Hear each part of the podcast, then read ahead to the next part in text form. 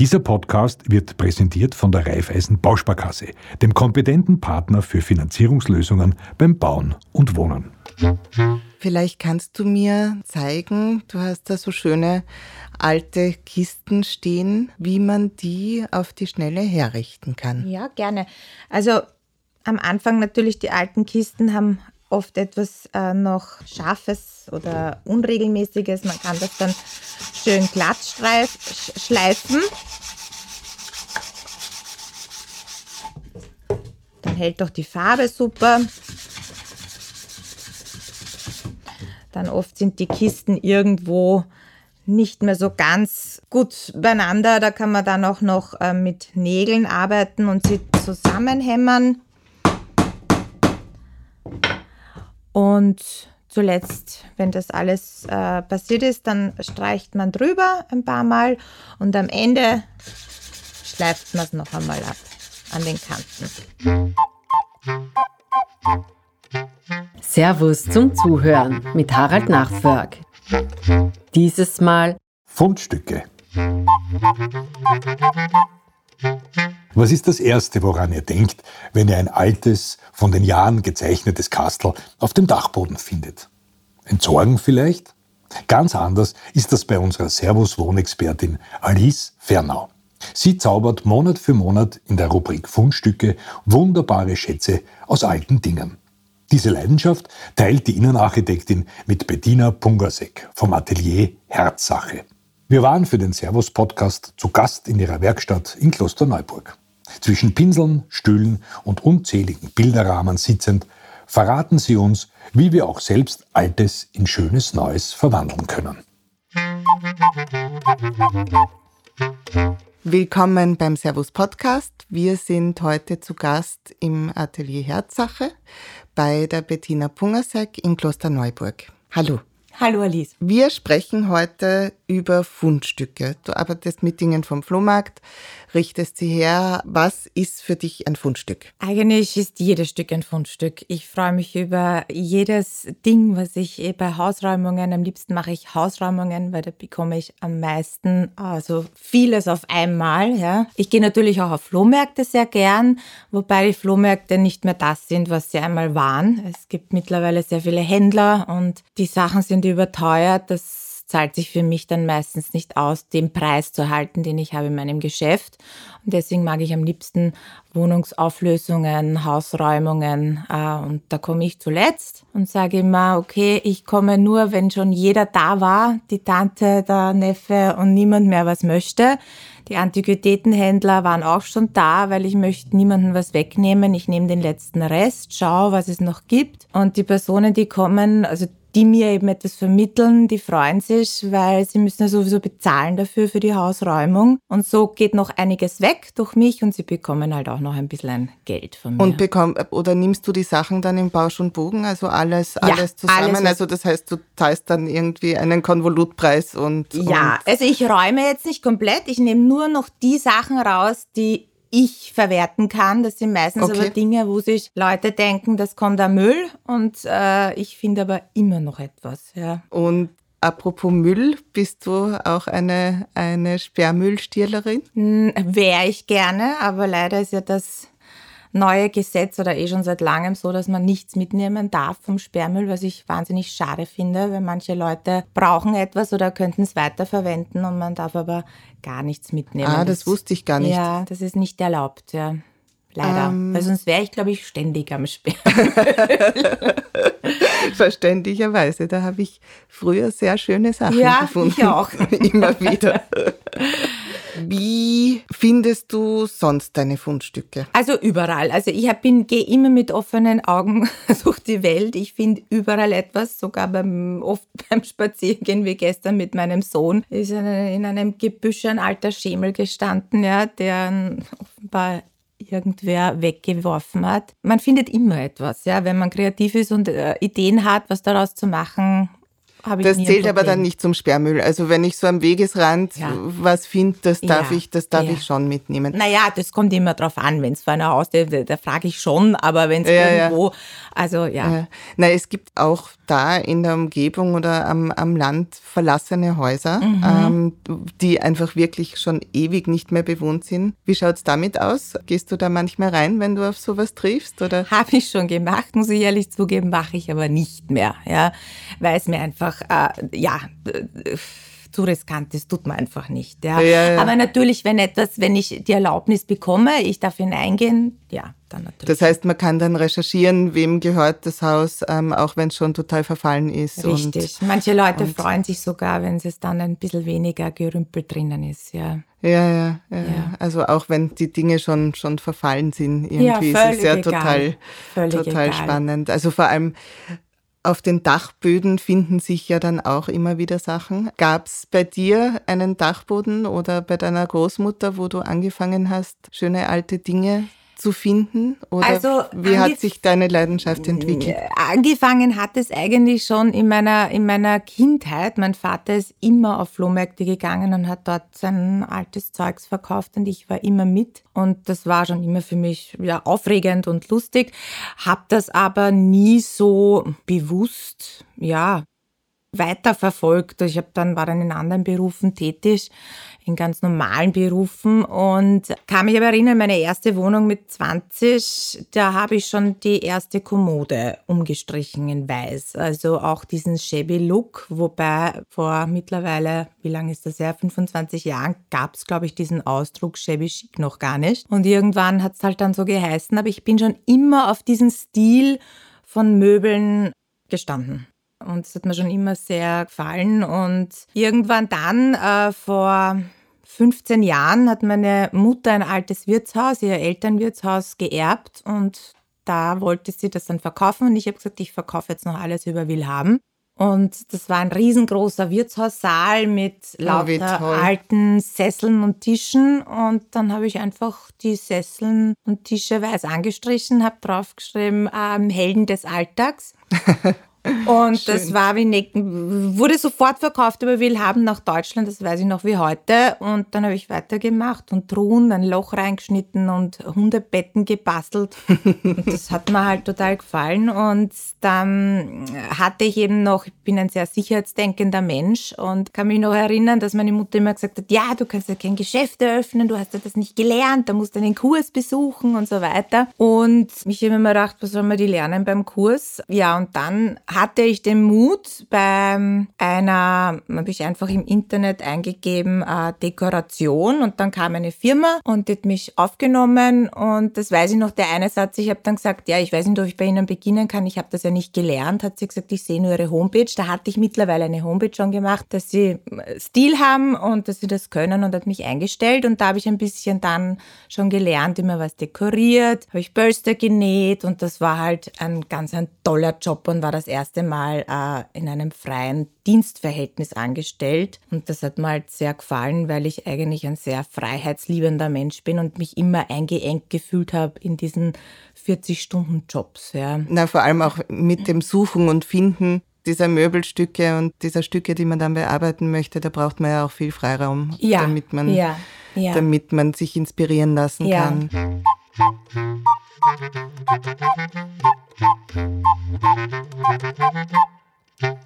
Worauf muss man denn aufpassen, wenn man etwas findet, entweder am Wegesrand, am, am Flohmarkt, wo auch immer, worauf muss ich aufpassen, um dieses Stück dann gut bearbeiten zu können? Ich finde, man kann aus allem was machen. Ich finde auch die Farben heutzutage schon so toll. Es glaubt jeder, das ist wahnsinnig kompliziert mit Abschleifen vorher und Grundieren und so weiter. Also die neuen Farben, besonders diese Kreidenfarben, sind ja wirklich schon so toll gemacht, dass man einfach nur beginnen muss, eine Schicht zu streichen. Und mein Motto ist immer, du musst dich einfach trauen. Es sind die Stücke, also wenn wer kommt, eine Kundin zu mir und sagt, sie möchte es genau so haben, in der Farbe und mit diesen wie soll ich das erklären, also eine genaue Vorstellung hat, das ist für mich am schwierigsten, weil ich sage immer, shabby chic kann man nicht planen, das entsteht, ja. Und die schönsten Dinge wären ganz einfach, wo ich glaube am Anfang, ach, das wird nichts und dann noch eine Schicht und noch eine Schicht und das wären dann die besten Stücke, ja. Was war denn dein kompliziertestes Fundstück? Mein kompliziertestes Fundstück, das kann ich jetzt eigentlich in dem Sinn so nicht beantworten, weil es ist für mich nichts kompliziert. Es ist alles so spannend. Äh, ich, das Glück ist ja, ich muss ja nichts machen, was ich nicht möchte. Ich mache aus dem Stück ganz einfach, was mir vorschwebt und dann wird aus einem Pfefferstreuer ein Kerzenständer oder ich sammle ja, wie du siehst, alles und dann gibt es bei mir eben verschiedene Themen immer und dann denke ich mal, aus dem mache ich jetzt Kerzenständer. Aus den anderen Stücken mache ich, ich mache auch gern aus alten Lampenschirmständern, äh, gebe ich ein altes Tableau drauf. Das ist dann eine schöne Bar, ein Bartisch. ja, also ich finde, man kann aus allem was machen. Arbeitest du auch in, in Serien? Also nicht, das ist eh klar, dass jedes, jedes Stück sein eigenes Leben hat, aber wenn ich jetzt etwas bei dir im Geschäft sehe und du sagst, leider schon verkauft, würdest du so etwas ja ähnlich kann ich ähnlich, es schon. ähnlich nachmachen, ja, aber es sind ja. eigentlich alles Einzelstücke, ja, die du die du verkaufst. Ja. Wie man auch in deiner Werkstatt sieht, hast du eine große Sammelleidenschaft. Natürlich, das bringt auch den Beruf mit sich. Es ist aber trotzdem alles sehr, sehr aufgeräumt und sehr ordentlich, muss ich dazu sagen.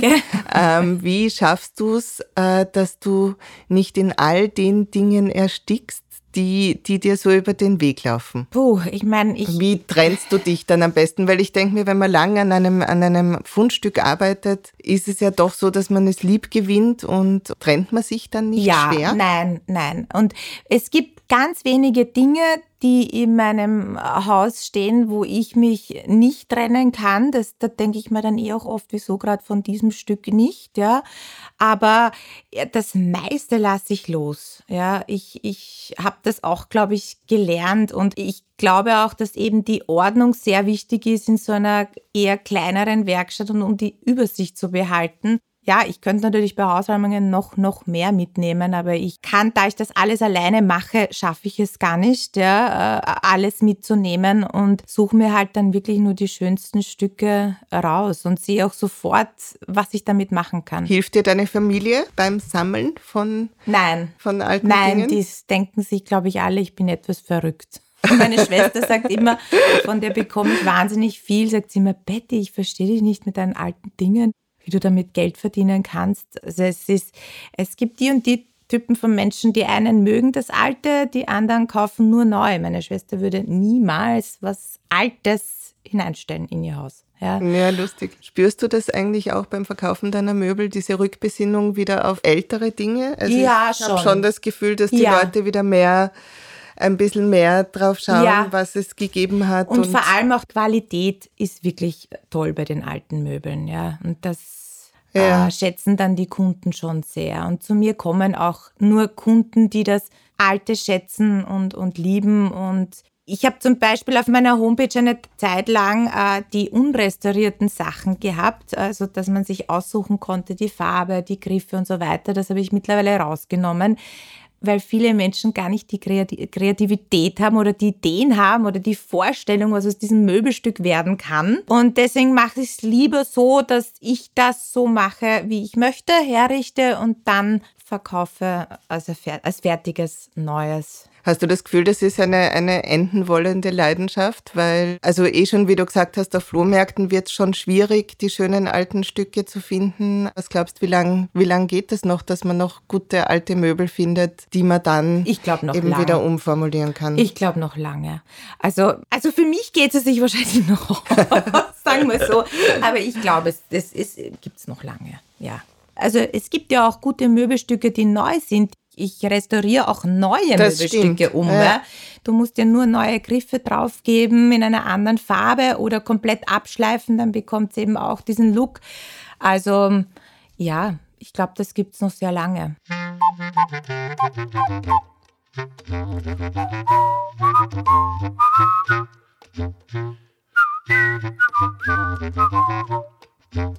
Ich habe in deinem eigenen Haus, in deiner eigenen Wohnung gesehen, du kombinierst sehr gut und sehr schön alte und, und neue Dinge. Worauf muss man aufpassen? Also ich sage immer, es ist alles Geschmackssache. Ja, das sage ich auch zu jedem Kunden. Ich bin halt so ein Typ, ich schaue immer, dass nicht nur alte Dinge in meinem Haus stehen.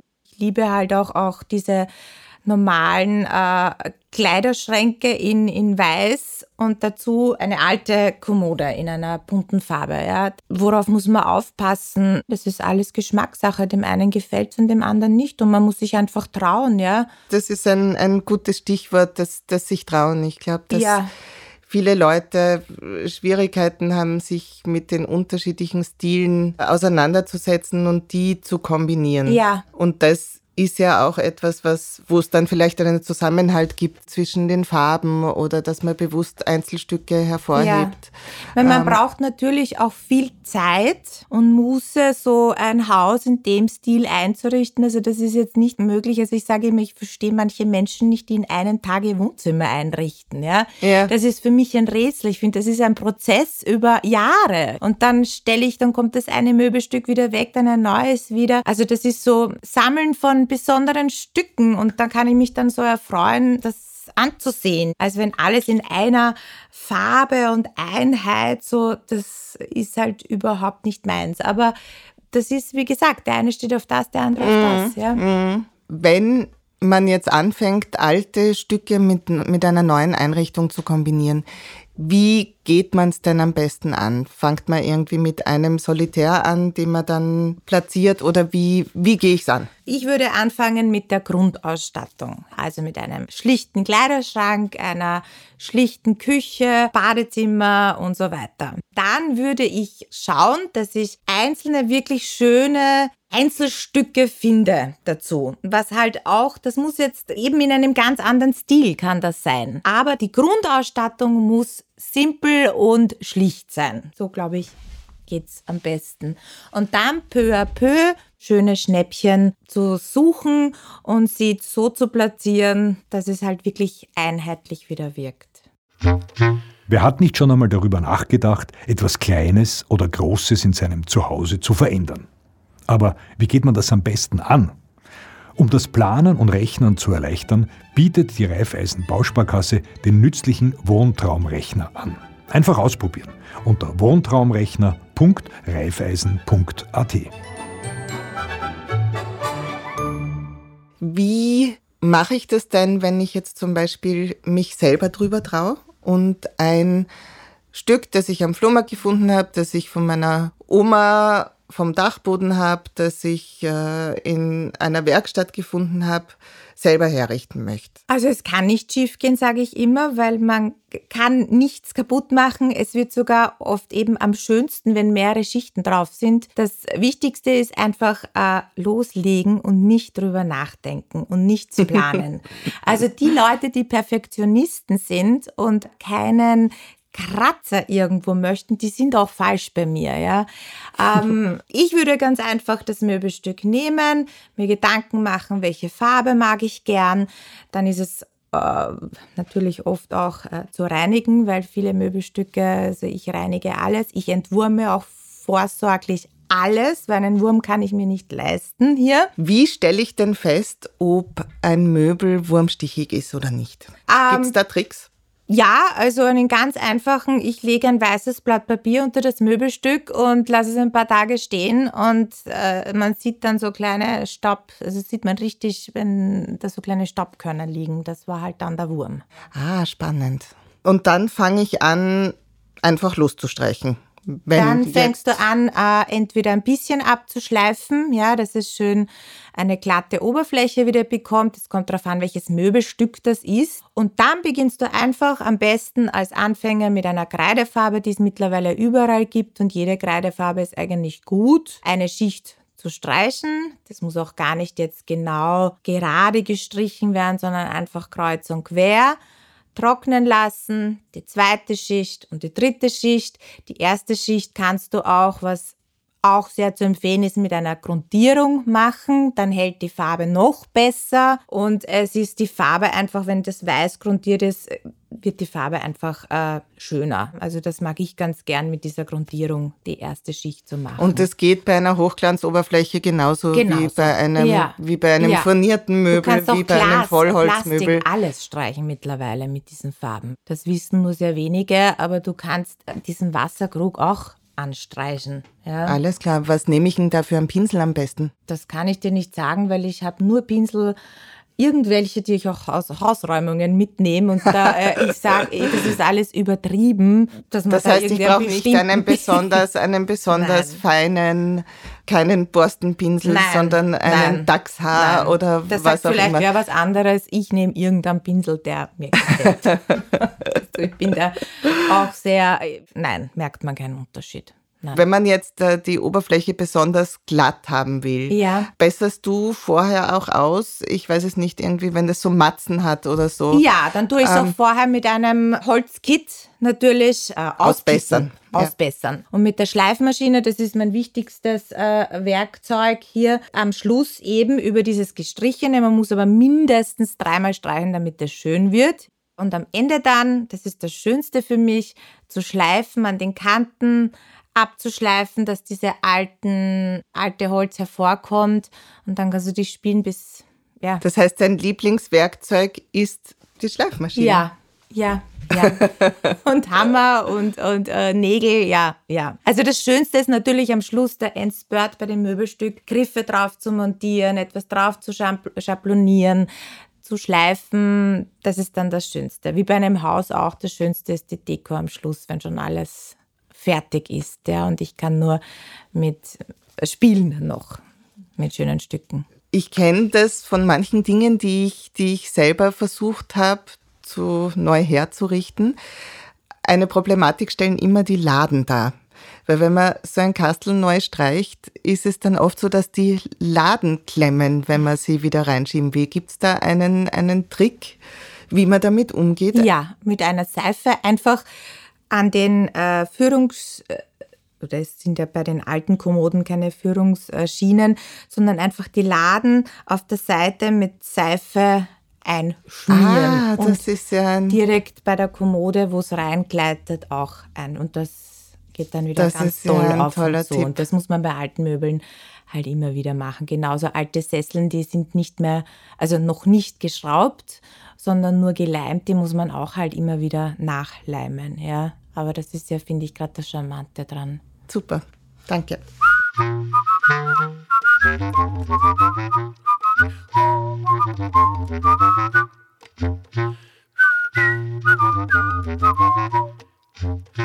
Auf welche Fundstücke bist du denn spezialisiert? Kleinmöbel und Krimsch-Kramsch. ja.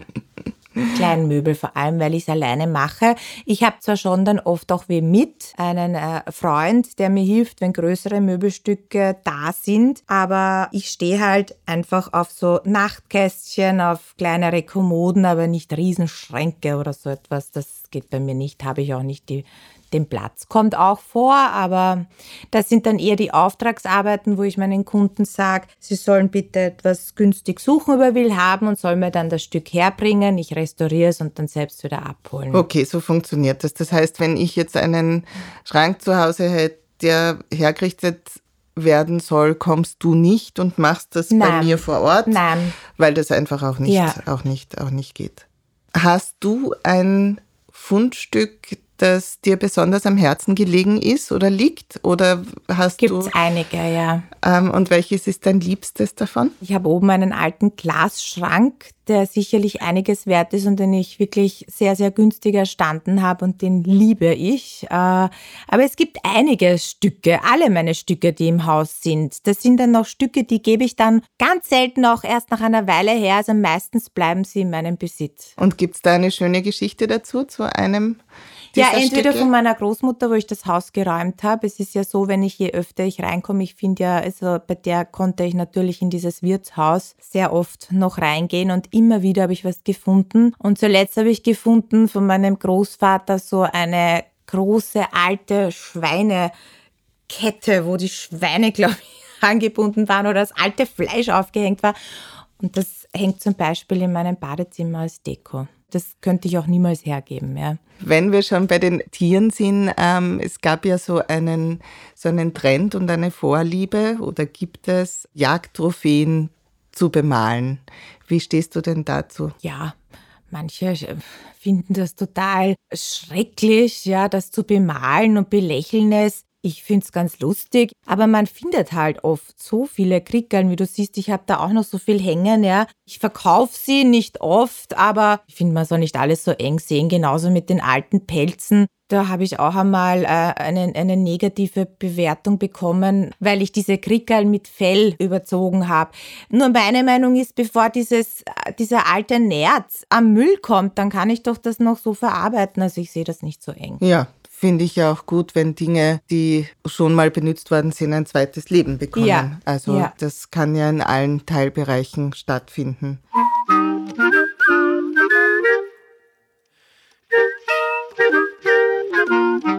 Im Garten findet man ja auch immer wieder Dinge, also solche Sachen wie alte Wagenräder oder im Schuppen altes Werkzeug. Fällt dir dazu was ein?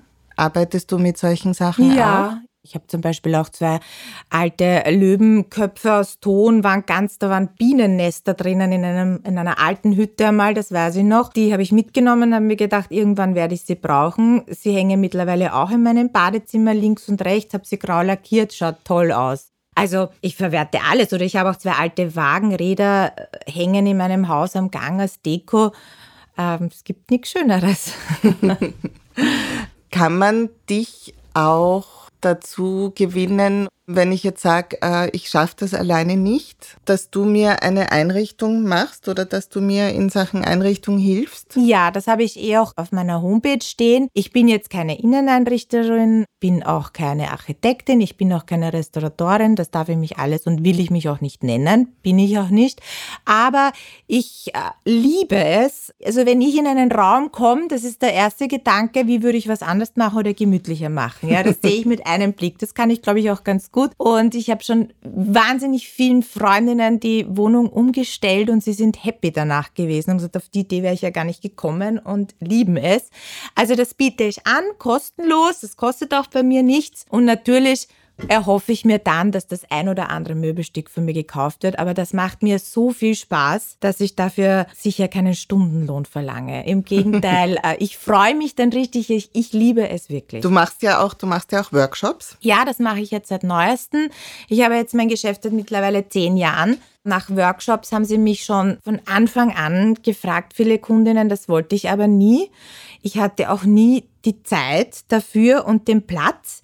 Und jetzt habe ich mir gedacht, okay, jetzt habe ich da die Werkstatt, ich habe Zeit, äh, jetzt gehe ich es an, habe ein Konzept erstellt und hatte jetzt, also habe morgen meinen zweiten Workshop und der erste Workshop war wirklich sehr, sehr schön und erfolgreich. Ich glaube, den Damen hat es auch gefallen und es ist ein wirklich nettes Erlebnis, ja. Und dein Sohn, der ist jetzt fünf, äh, fängt der auch schon an, nach ja. Fundstücken zu jagen? Ja, der ist schon wie ich. Also der ist schon, der hebt, der hebt alles auf.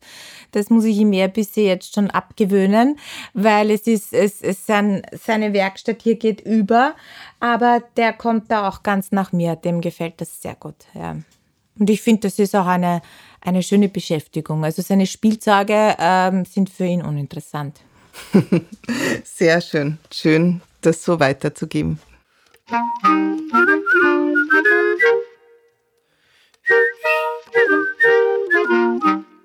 Viele Dinge sind ja auf den ersten Blick gar nicht so attraktiv. Warum zahlt es sich bei manchen Stücken aus, ein zweites Mal hinzuschauen? Weil man aus allen Dingen etwas machen kann. Das ist eigentlich die Antwort drauf. Ja. Es zahlt sich bei jedem im ganzen Leben, äh, zahlt es sich aus, ein zweites Mal hinzuschauen. Ja. Und wann ist es zu spät? Äh, aus, bei manchen Dingen geht sich ja dann wirklich nichts mehr aus. Gibt es da einen, einen Parameter, wann es einfach wirklich aus ist? Ja, wenn es durch und durch von Würmern zerfressen ist und morsch ist. Aber das ist das Einzige, sonst kann man aus allem etwas machen und neu herrichten. Nur wenn die Würmer total, wenn das morsch ist und zerfällt, na dann kann auch ich nichts mehr machen. Vielleicht kannst du mir noch zeigen, du hast da so schöne alte Kisten stehen, wie man die auf die Schnelle herrichten kann. Ja, gerne. Also am Anfang natürlich die alten Kisten haben oft etwas äh, noch ja, Scharfes oder Unregelmäßiges. Man kann das dann schön glatt schleifen. Hält doch die Farbe super. dann oft sind die Kisten irgendwo nicht mehr so ganz gut beieinander. Da kann man dann auch noch äh, mit Nägeln arbeiten und sie zusammenhämmern. Und zuletzt, wenn das alles äh, passiert ist, dann streicht man drüber ein paar Mal und am Ende schleift man es noch einmal ab an den Kanten. Wenn es dann ganz trocken ist, wie lang muss denn diese Kreidefarbe trocknen? Sie ist immer verschieden. An sich geht es wahnsinnig schnell, besonders wenn es warm ist. Bei mir jetzt immer im Winter auch um die 18 Grad. Also das geht relativ flott. Das ist eh nicht so warm.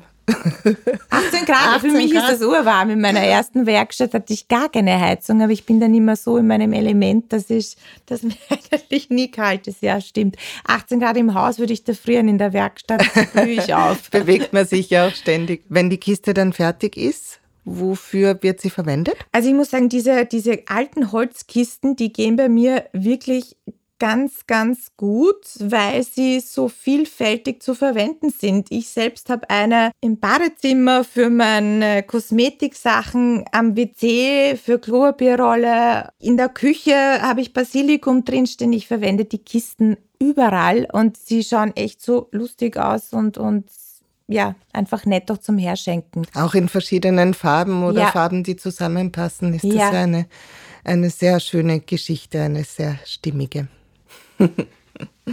Vielen Dank für das Gespräch. Ich danke.